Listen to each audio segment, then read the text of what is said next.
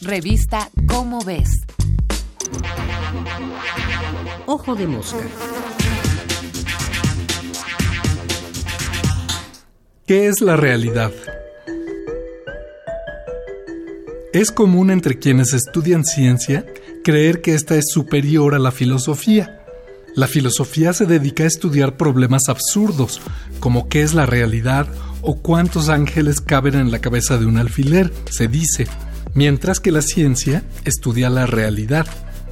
Si bien las discusiones bizantinas sobre ángeles y alfileres han quedado ya muy atrás en la historia de la filosofía, el debate sobre la naturaleza de la realidad continúa y continuará vigente.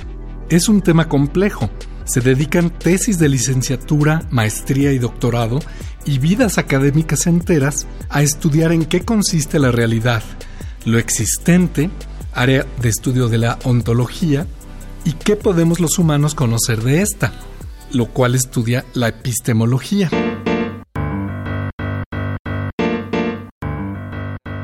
Como ejemplo, ponderemos si una simple piedra frente a nosotros es real, mientras que un pragmático dirá, si lo dudas, prueba a pegarte con ella en la cabeza, un filósofo argumentará que no podemos percibir la piedra en sí, directamente, sino solo los fotones de luz que chocan con su superficie, rebotan y entran en nuestros ojos.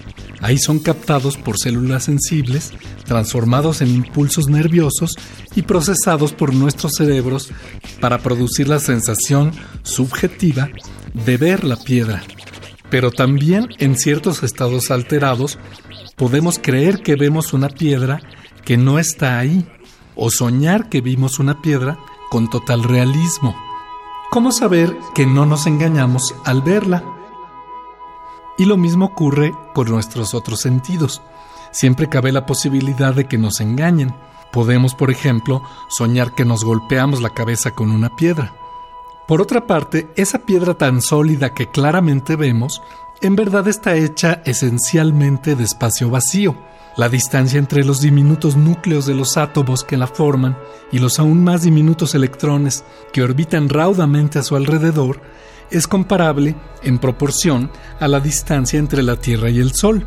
Todo lo demás en un átomo, aparte de núcleo y electrones, es espacio vacío.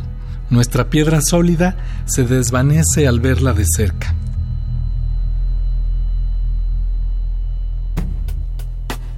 La cuestión de la realidad se complica aún más si pasamos de las ciencias naturales, que estudian el mundo físico, a las humanas. ¿Son reales las leyes, la democracia, los derechos? ¿Es real la experiencia de alguien que se siente lastimado por las palabras de otro, aunque hayan sido dichas sin intención? ¿Es real el amor que nos declara otra persona? ¿Cómo podemos comprobarlo?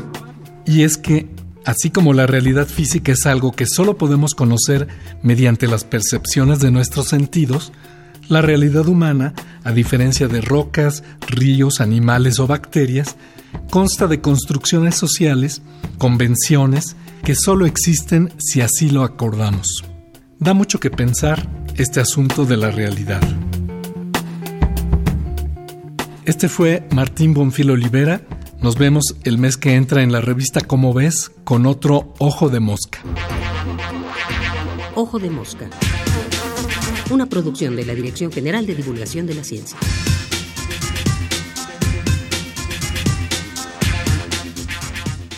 Revista Cómo ves.